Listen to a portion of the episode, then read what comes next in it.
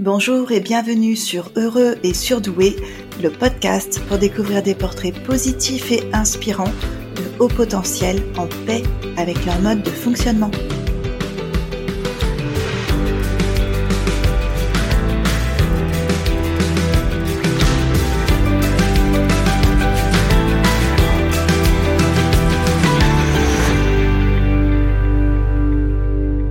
Gardez un regard d'espérance sur soi et sur le monde. C'est le message qu'a souhaité transmettre Clotilde Collin. Après avoir découvert à l'âge adulte son fonctionnement au potentiel, elle a pu apporter un éclairage nouveau sur son parcours, mais aussi sur l'histoire de son père. Je ne vous en dis pas plus, je vous laisse écouter la suite même si, à certains moments, la connexion Internet a fait des siennes avec des accélérations de son étranges mais heureusement très courtes. Bonne écoute. Clotilde, Merci encore une fois, merci mille fois d'avoir accepté mon invitation. Merci d'avoir même euh, proposé votre témoignage puisque c'est vous qui l'avez proposé spontanément. Et merci pour euh, votre persévérance puisque euh, voilà, c'est la première fois qu'on refait un enregistrement et, et que on, on, persévère de, de cette manière-là pour pouvoir transmettre le message. Clotilde, vous êtes conférencière. Je vais commencer par vous présenter. Hein. Donc, vous êtes conférencière et vous êtes fondatrice du cabinet Isil de Conseil, qui est spécialisé dans l'accompagnement des enfants et des adultes au potentiel. Et puis, plus récemment, vous êtes partenaire chez Révélatio. je sais pas si je le prononce bien, qui propose des prestations en, de coaching en leadership.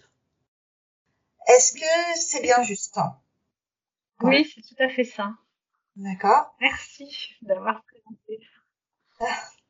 Est-ce que vous voulez bien qu'on commence d'abord par un petit retour en arrière, que vous commenciez donc par nous raconter les circonstances dans lesquelles vous avez découvert votre haut potentiel?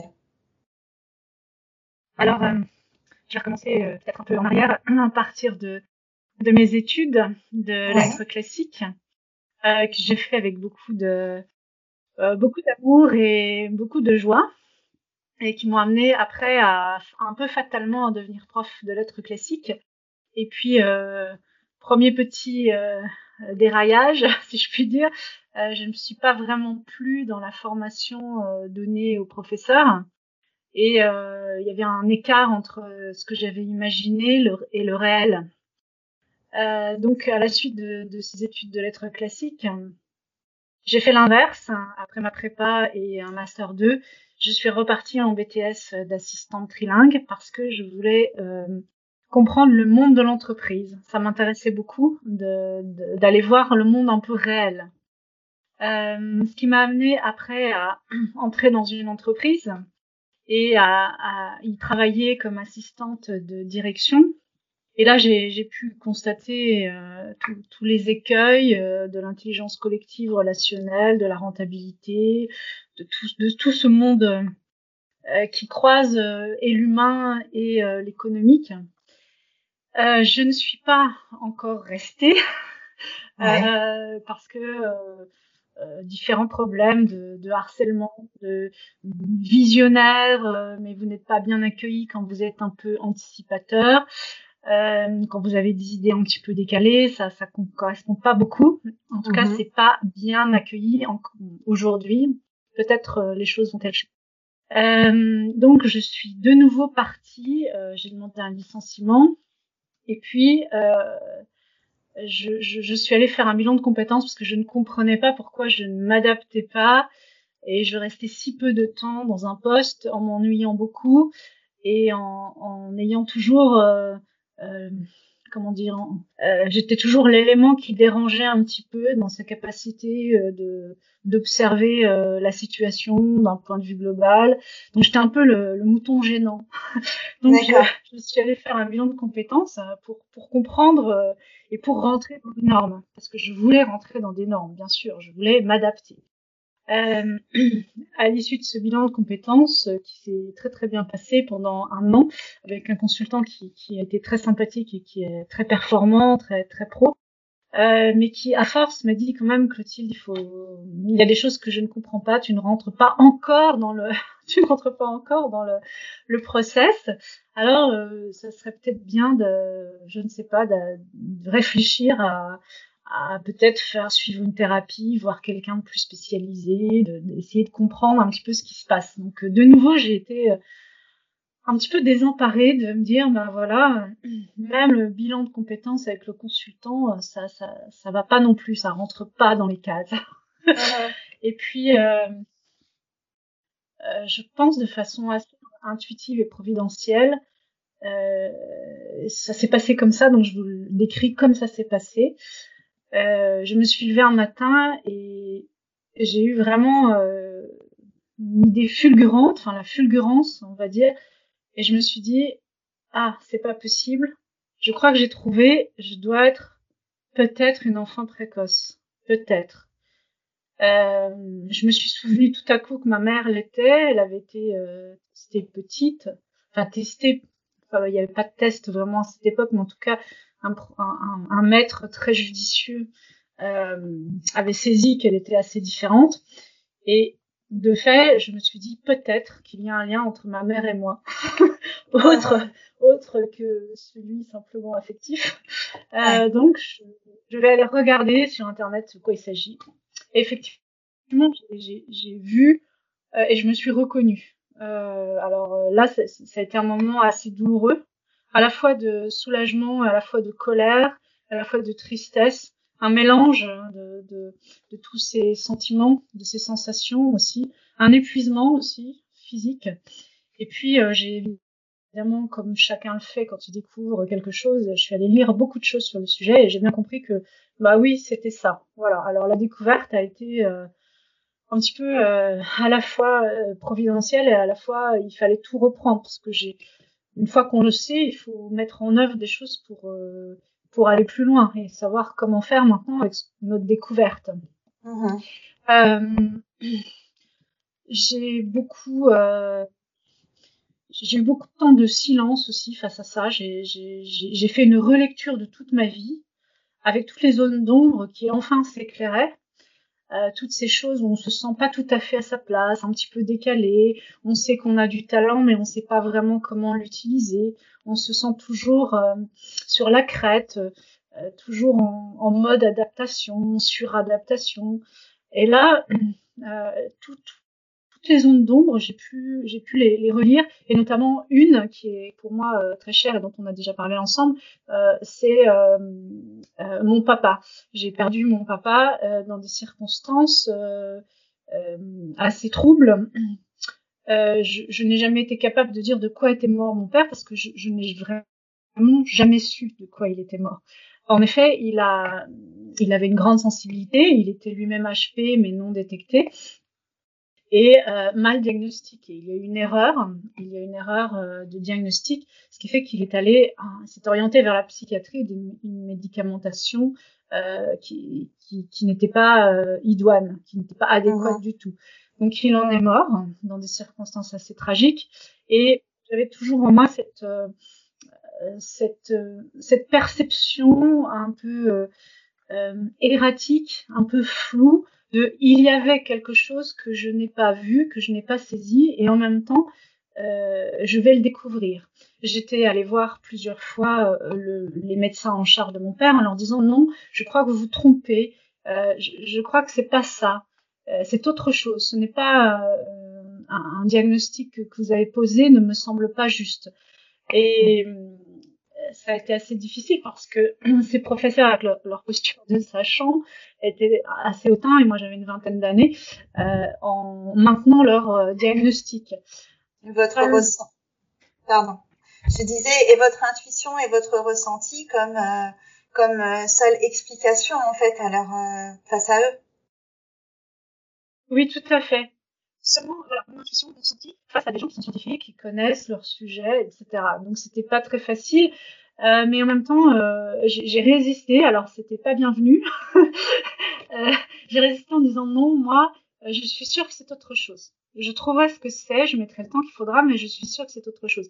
Malheureusement, entre guillemets, je n'ai pas pu le sauver parce que parce que le, le, médicament plus une forte dépression plus une tendance entre guillemets de suicide latent lent a fait que voilà mon père en est mort et que quand euh, je l'ai enterré, je, je, lui ai bien promis que je trouverai de quoi il s'agit et que cette absurdité et ce manque de clarté et cette incapacité que j'avais à dire de quoi était mort mon père aux gens, c'est quand même un petit fou, je savais pas de quoi il était mort, dire exactement le bon mot euh, dans le réel, celui qui et euh, j'avais promis à mon père de, de, de, trouver, voilà, et je lui avais promis que je trouverais de quoi il était mort et que je lui rendrais hommage. Et que euh, de cette de cette chose que je trouverais, euh, ça serait ça serait ma ma dédicace, mon monument pour lui, ma euh, mon testament, voilà quelque part un peu à l'envers, mais mm-hmm. je lui ai promis que je trouverais que je ne laisserais pas dans l'ombre euh, tout ce qu'il a été il, a, il avait tous les caractéristiques du HP, une sensibilité, un humour décalé, une façon d'être, une forte hypersensibilité aussi douloureuse, et puis un grand, une grande façon de s'adapter, un grand génie visionnaire, enfin toutes ces choses. Et je me suis dit, c'est pas possible, il y a quelque chose d'autre derrière ça.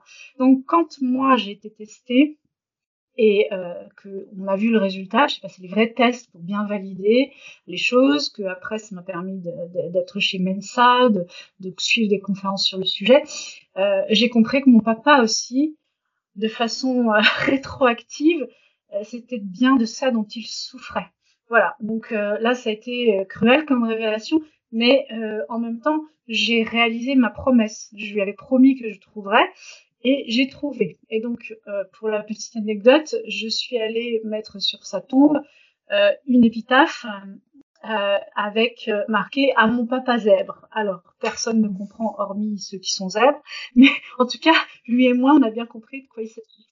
Donc, c'était ma façon de lui dire, tu vois, je, tu n'es pas mort pour rien, tu n'es pas mort dans des conditions honteuses euh, délétère, il y a un sens à tout ça et moi je continuerai à te rendre hommage et je vais en faire mon travail pour que ça n'arrive pas à d'autres personnes. Voilà, je vais faire une sorte de effectivement pour appeler de réparation, ce que les mhm. psychiatres, psychologues diraient, vous faites de la réparation avec le syndrome du sauveur.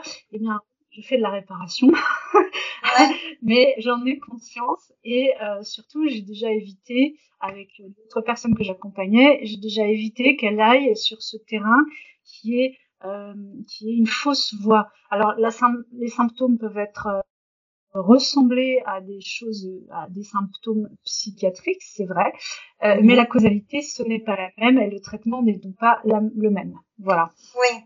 Oui, oui. Mais c'est toute euh, la difficulté parce qu'il peut aussi être associé parfois de, de vrais euh, problèmes euh, psychiatriques, mais pas. parfois, c'est pas, c'est pas si simple. Et justement, ça se, c'est masqué en fait où il y a une similitude, mais c'est pas, c'est pas la réalité. Et c'est d'autant plus important, je trouve, votre démarche qu'on sait qu'il y a, il y a, il y a ces erreurs. Elles existent en fait, ces erreurs de diagnostic et ces prises en charge qui sont pas adaptées et qui effectivement euh, conduisent à des drames. Effectivement, s'il y a un vrai trouble, il s'agit de se faire soigner, c'est pas le problème. Mais il faut être très délicat et avec beaucoup beaucoup de discernement pour bien comprendre ce qui est attribué au profil, euh, au fonctionnement du potentiel et ce qui pourrait être un trouble euh, qu'il faudrait soigner de façon adéquate. Évidemment, on va pas nier tout le bienfait de, la science euh, et de la psychiatrie qui sont là pour aider les gens, mais attention, avec ces profils, il faut vraiment une grande diligence et une grande vigilance. Voilà ce que je voulais vraiment dire parce que de fait, on peut aller vers de mauvaises voies. Alors, je ne fais pas de mon cas une généralité, mais il se trouve qu'en accompagnant des personnes, on a déjà, on a évité, en tout cas euh, moi quand j'en ai accompagné, j'ai évité qu'elles aillent en psychiatrie ad vitam aeternam. Euh, de même, euh, une de mes amies a eu la même chose avec son père. il a été mal orienté et il a fini comme le mien.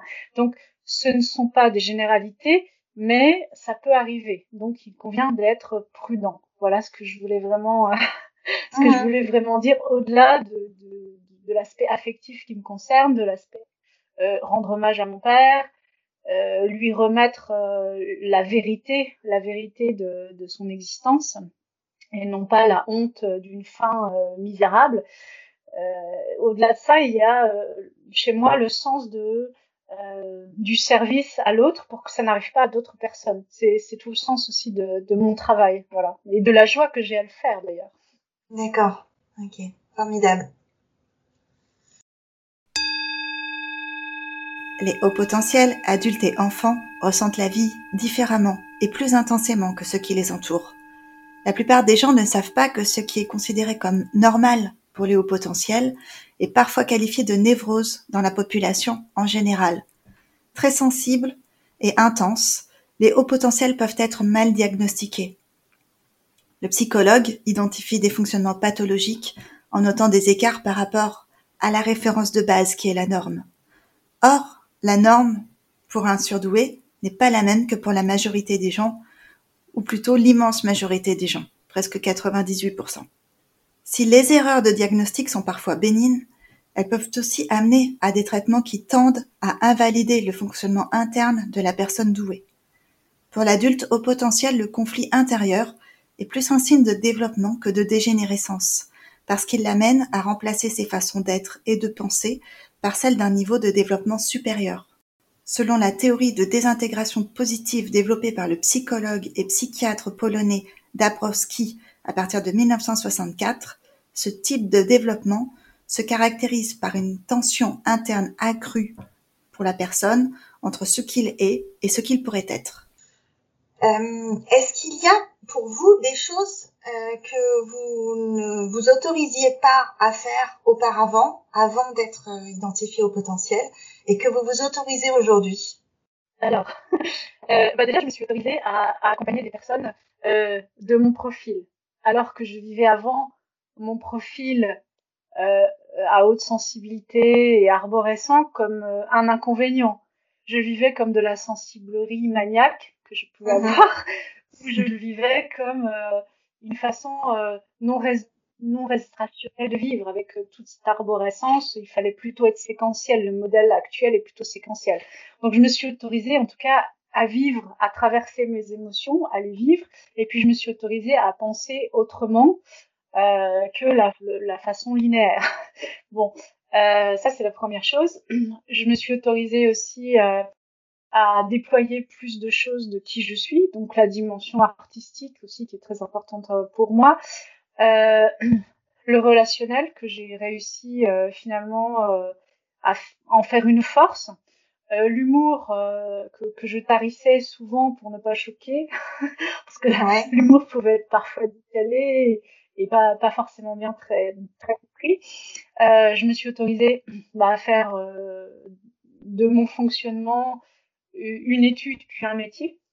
Euh, je l'ai d'abord éprouvé sur moi-même. J'ai beaucoup travaillé sur moi-même avec euh, des superviseurs, des coachs, des accompagnateurs, des thérapeutes, des prêtres, toutes ces dimensions qui, qui, qui m'ont amené aussi à, à, à, voir les lignes de force que j'avais et non plus à me suradapter ou à me dévaloriser ou avoir une mésestime de moi ou le manque de confiance ou l'incapacité aussi à passer dans le réel, hein, parce qu'on a plein d'idées qui, qui, sont foisonnantes et puis on n'arrive pas à les réaliser. Donc là, j'ai travaillé, euh, on va dire, mon être, la bonne connaissance de soi, et puis après le passage à l'agir pour réaliser le projet, pour ne pas vivre la frustration de dire euh, pourtant j'avais cette idée-là et on me l'a et puis et puis moi je l'ai pas réalisé et puis j'ai rien fait de bon dans ma vie. Enfin tout ce petit vélo qui, qui uh-huh. de façon euh, continuelle vous, vous, culpabilise. Voilà, c'est une grande culpabilité aussi que j'avais. Euh, j'ai beaucoup moins de culpabilité, beaucoup moins de doute. J'ai une posture qui est plus ancrée, plus alignée, plus ajustée, euh, que je n'avais pas du tout euh, ni à l'adolescence, ni à la fin de mes études, qui, comme je l'ai dit, ont été finalement euh, entre guillemets euh, ratées ou erratiques. En tout cas, j'ai eu, mais ça n'aboutissait pas à quelque chose de concret dans la vie active professionnelle. Euh, donc tout ça, je me suis autorisée à finalement à dépasser les limites que je, je me donnais moi-même. Et puis en même temps, j'ai acquis des stratégies d'adaptation pour réguler mon fonctionnement sans me dénaturer, mais en trouvant des, des, des stratégies pour m'adapter, pour que ça passe au niveau relationnel, au niveau émotionnel et même au niveau sensoriel, parce que j'ai des, euh, de, de, de, la sensorialité aussi, elle est très importante. Hein, J'entends plus que la moyenne, je suis hyperacousique, j'ai un peu de synesthésie, enfin toutes ces choses qui au quotidien peuvent vraiment vous déranger et déranger les autres aussi. Donc c'est tout une, euh, un apprentissage pendant plusieurs années euh, sur moi-même avant de pouvoir être calé dans, dans mon positionnement, mes envies, le réalisme de ces envies. Donc mhm. beaucoup d'autorisations que je me suis données au fur et à mesure, mais en les adaptant pour ne pas me cogner à des murs. Voilà, parce y a un principe aussi de réalité. Euh, le principe de réalité qui n'est pas euh, opposé à vos rêves et à tous vos désirs. Hein. C'est, c'est même, euh, ça va même ensemble. C'est, c'est une sorte de congruence qui, qui, qui match bien. Mm-hmm. Est-ce que dans le, le schéma, enfin dans le passage à l'action, est-ce que vous avez discerné un schéma récurrent qui, qui pourrait être expliqué là ou donner quelques quelques bornes en fait? Alors moi, j'ai ma méthode, entre guillemets, à moi, euh, qui, qui, est de beaucoup travailler sur euh, la, la, gestion, la régulation de ses émotions et l'équilibrage euh, de, de mes pensées, de mes émotions et de mes sensations. Tout mon travail euh, sur moi-même et ceux que j'accompagne vise à faire discerner les personnes, qu'elles sachent bien ce qu'elles sont en train de vivre. Est-ce une pensée? Est-ce une émotion qui arrive? Est-ce une réaction à une situation? Est-ce une sensation? Est-ce un sentiment? Est-ce une affection? C'est pas la même chose. Et ces petites nuances qui n'ont peut-être l'air de rien, euh, pour tout être humain et peut-être encore plus pour un HP à haute sensibilité, mhm. euh, il a besoin de repérer ça. Parce que sinon c'est bazar, c'est fluctuant c'est la confusion, c'est la dissociation, c'est la division, puis la désolation. Enfin, je, je, vous fais le schéma très vite, mais c'est un peu ce qui arrive. Euh, donc, euh, vraiment, ma stratégie, c'est de bien reconnaître euh, en moi ce qui se passe. Voilà, ça, c'est vraiment essentiel de bien reconnaître ce qui se passe en moi.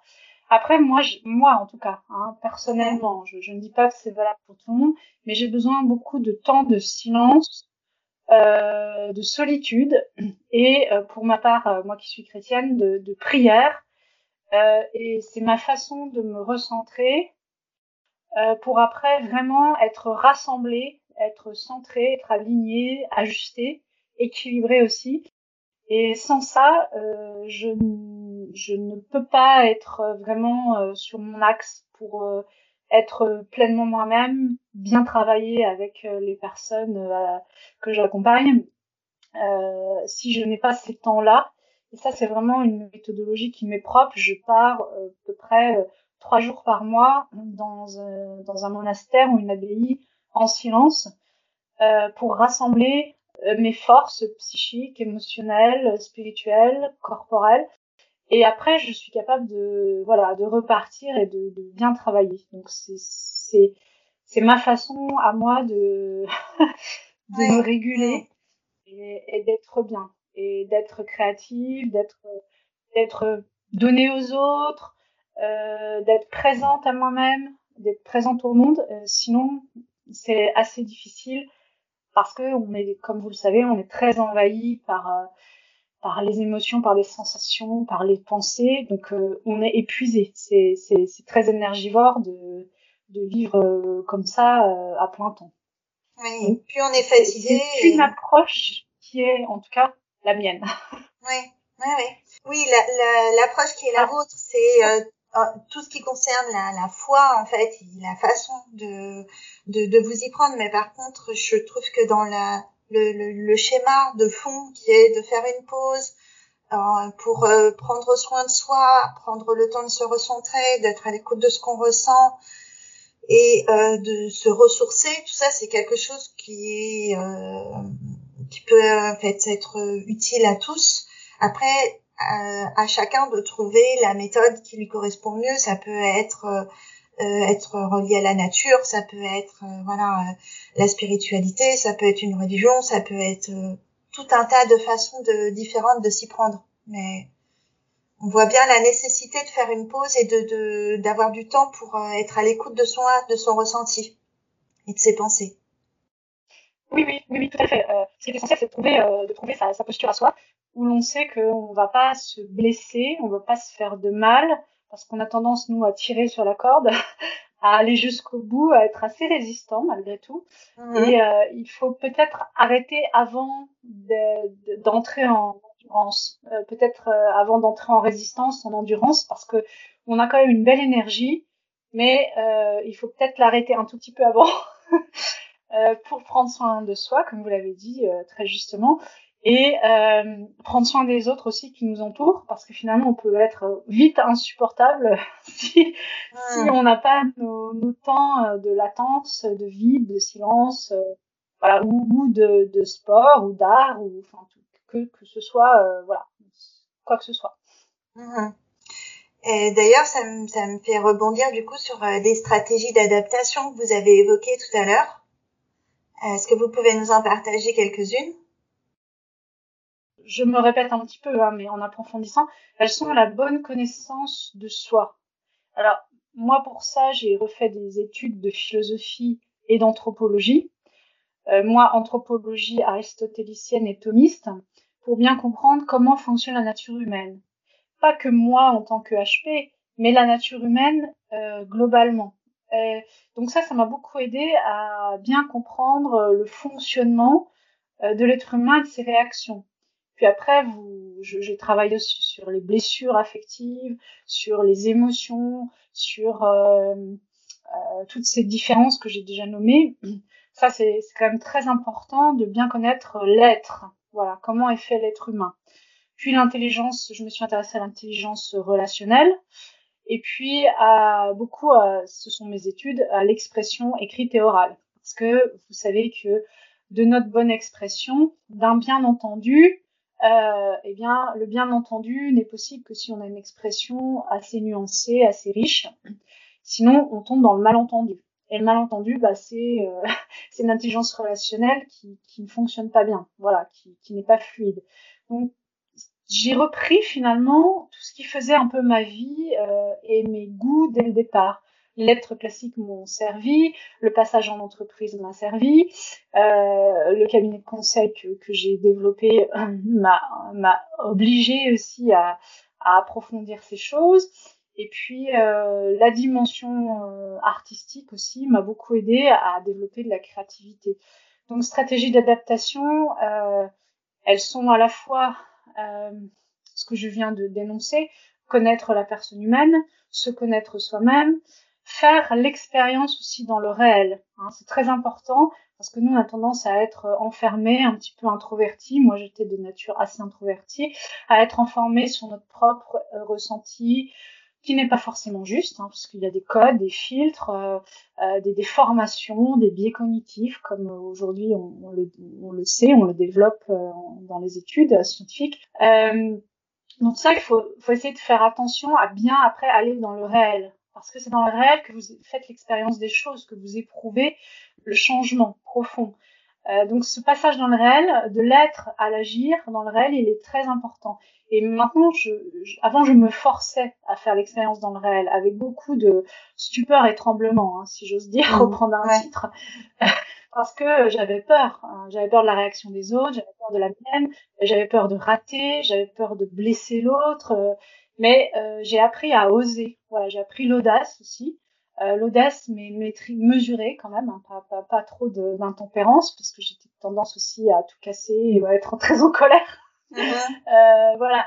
Donc l'exercice aussi euh, des vertus, par exemple, la de soi, la tempérance, la force, le courage, la persévérance, l'humilité, le pardon aussi qui n'est pas une vertu, mais, mais autre chose. Mais euh, tout ça m'a aidé aussi à oser aller dans le réel, faire l'expérience et me dire que bah oui, euh, si c'est pas parfait, si c'est un échec, ce n'est pas un échec, c'est une expérience dont je vais tirer un profit pour rebondir.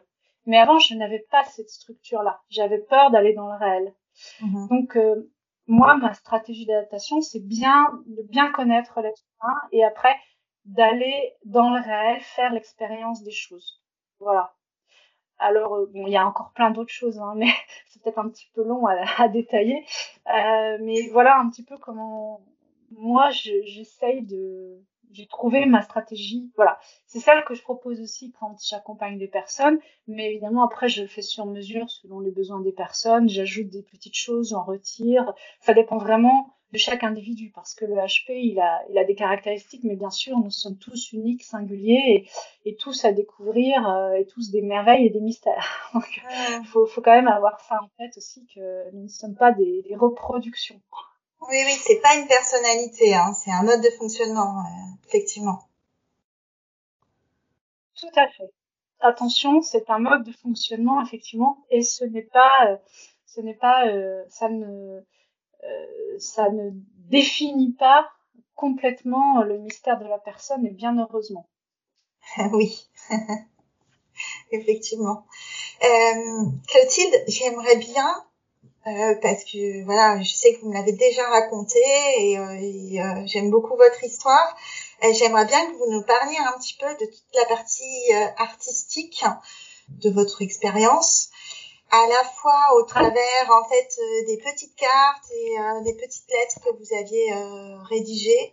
au début, vous avez su que vous, vous avez pris connaissance de votre fonctionnement au potentiel, et puis aussi au travers de, du théâtre, parce que je sais que vous, avez beaucoup œuvré aussi euh, dans le domaine du théâtre. Oui, oui, tout à fait, Sylvie. Merci de ah me rappeler les bons moments de mon existence, parce que c'est vraiment des très bons moments de mon existence. Euh, oui, effectivement. Alors, euh, quand je faisais encore mes études, euh, j'étais assez passionnée euh, de théâtre. Donc, euh, en plus des lettres classiques, j'ai fait un, un master d'art du spectacle vivant euh, parce que j'avais le goût de, de l'écriture depuis, depuis, depuis que je suis petite. Et effectivement, j'ai écrit plusieurs pièces de théâtre et, et ces pièces de théâtre, je, je ne savais pas comment j'arrivais à les rédiger parce que je, je les faisais en pleine nuit, en une heure. Elles étaient toutes faites, voilà, pondues, accouchées, mystérieusement. Et euh, souvent, souvent, euh, souvent, ceux qui ont travaillé avec moi sur ces pièces pour les jouer euh, m'interrogeaient en me demandant mais, mais de quoi parles-tu? Mais d'où vient euh, ce que tu dis? Et moi, j'ai toujours été assez incapable de répondre d'où ça venait et de quoi ça parlait. Alors la première est assez intéressante au niveau du titre parce que je l'ai intitulé l'imprononçable et virgule j'y vais du verbe aller. Euh, et c'est en découvrant ma douance que j'ai pris en relisant ces pièces qu'en fait que toutes ces pièces cherchaient à mettre un mot sur cette bizarrerie qui m'habitait, qui était moi en même temps, mais inconnue, une part inconnue de moi-même, euh, plus ou moins agréable, hein, parce que la douance, quand on la connaît pas à vivre, parfois on se demande avec qui on habite. Mm-hmm. euh, on vit toujours un peu en sur-régime ou sous-régime, mais euh, difficilement euh, à point avec nous-mêmes. Euh, donc j'ai relu toutes ces pièces en me disant mais c'est pas possible. J'ai écrit cinq, six pièces et toutes en fait elles tournent autour du sujet avec espèce de reniflage, si je puis dire, métaphore animale là, mm. d'intuition et de reniflage. De, il y a quelque chose autour duquel je tourne, mais que je n'arrive pas à nommer. Et, et, cette façon de l'avoir, ma première pièce, l'avoir intitulée l'imprononçable, c'est effectivement, je n'étais pas en mesure de prononcer le mot, de nommer la chose, puisque nommer, c'est faire exister. Je, n'étais pas capable parce que je ne savais pas. Et toutes mes pièces parlent de cette chose qui m'habite assez étrange que je n'arrive pas à nommer, avec lequel je me sens à la fois fusionnelle et à la fois étrangère.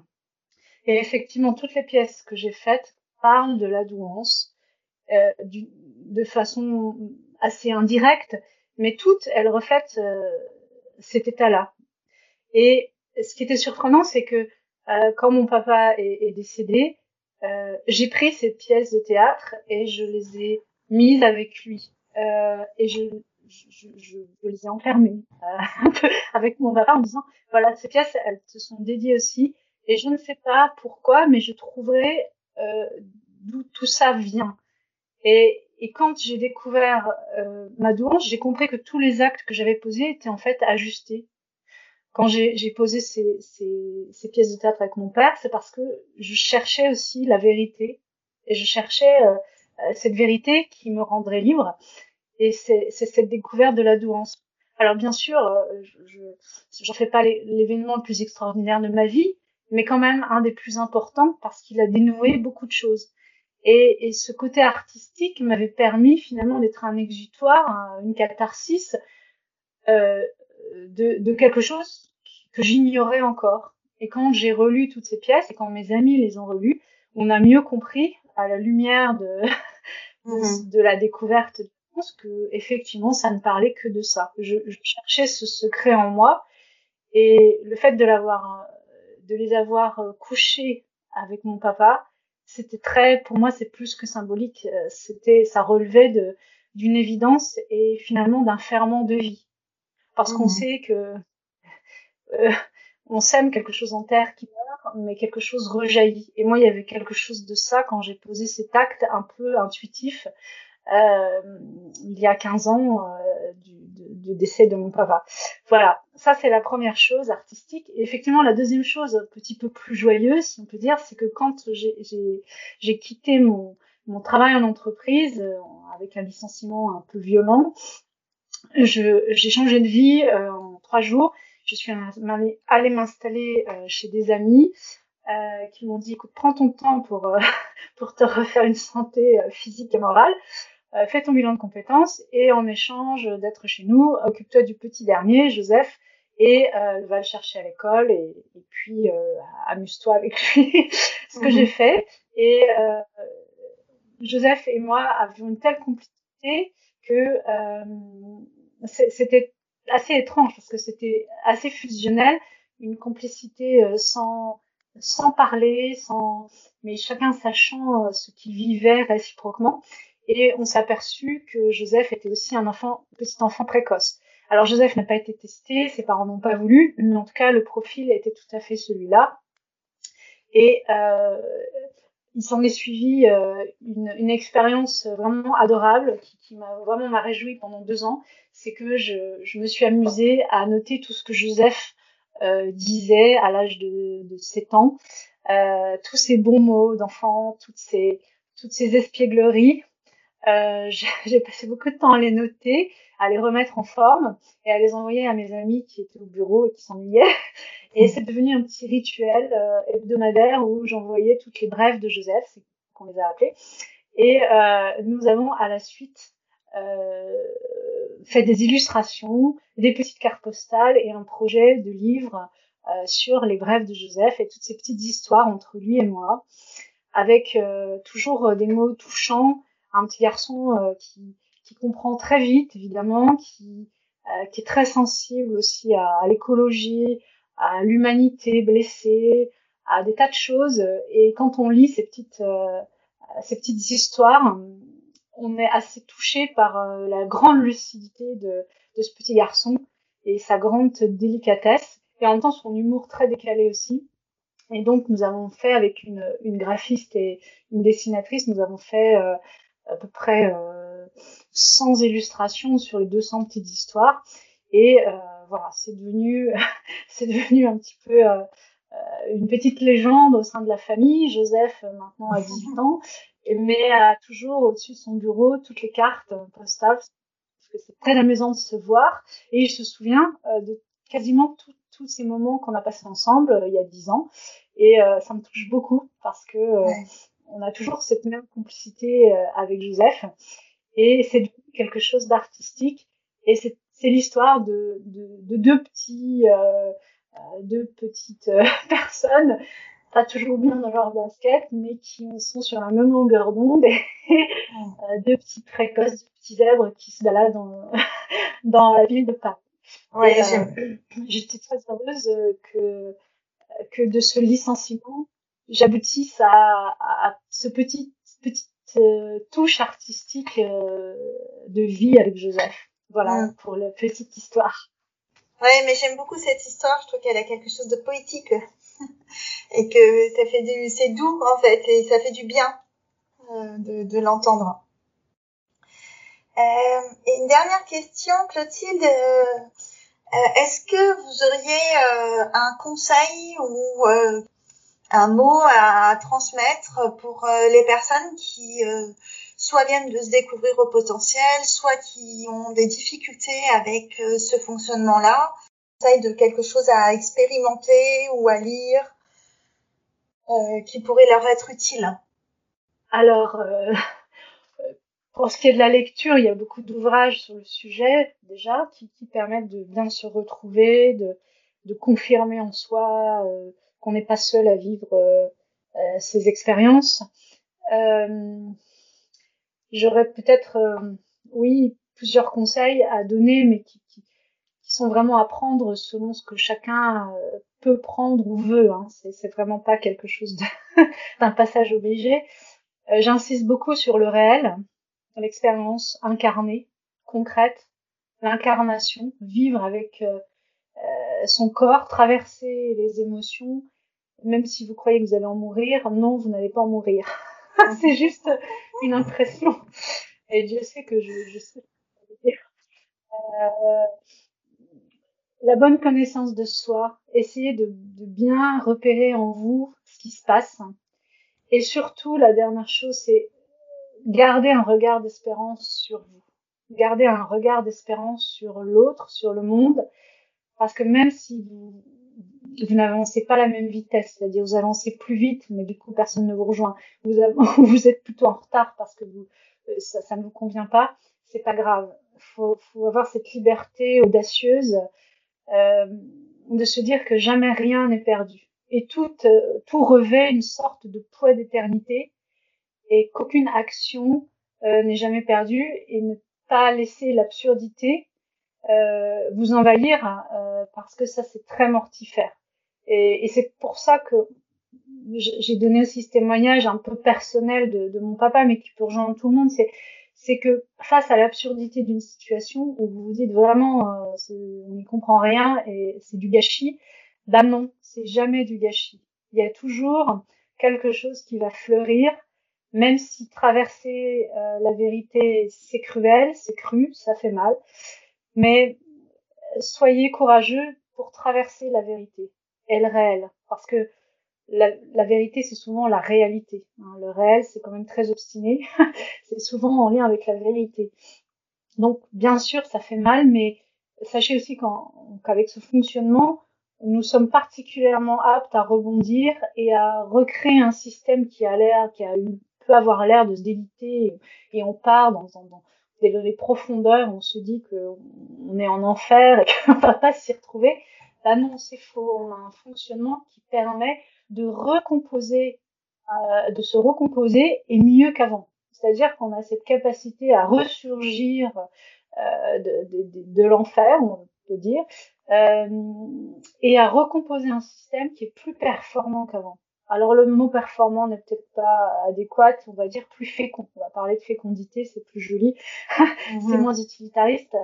Euh, mais sachez que votre fonctionnement, même si désespoir à un moment donné, vivez ce désespoir, traversez-le, mais ne vous dites pas qu'il est définitif. Euh, gardez un regard d'espérance toujours, toujours, toujours euh, sur vous-même en vous disant que vous avez largement les capacités pour rebondir, même si pour l'instant vous ne le voyez pas même si pour l'instant ce n'est pas, euh, vous n'en vivez pas. Mais euh, sachez que vous avez beaucoup à donner au monde euh, pour être au service de l'humain. Voilà ce que je pourrais dire. Eh ben j'aime beaucoup. C'est un très beau mot de la fin. Merci beaucoup Clotilde pour votre témoignage et votre contribution. Mais c'est avec plaisir. Merci Sylvie d'avoir eu cette initiative pour le bien commun de tous. Et je suis contente si je peux participer à ma petite échelle à, au service euh, de l'édification d'un monde un, un, petit peu plus réaliste et bienveillant. Donc merci Sylvie. Merci Clotilde. Vous avez écouté Heureux et surdoué avec le récit extraordinaire de Clotilde Collin. Si vous aimez le podcast, merci de le soutenir avec des étoiles et ou un commentaire. À bientôt!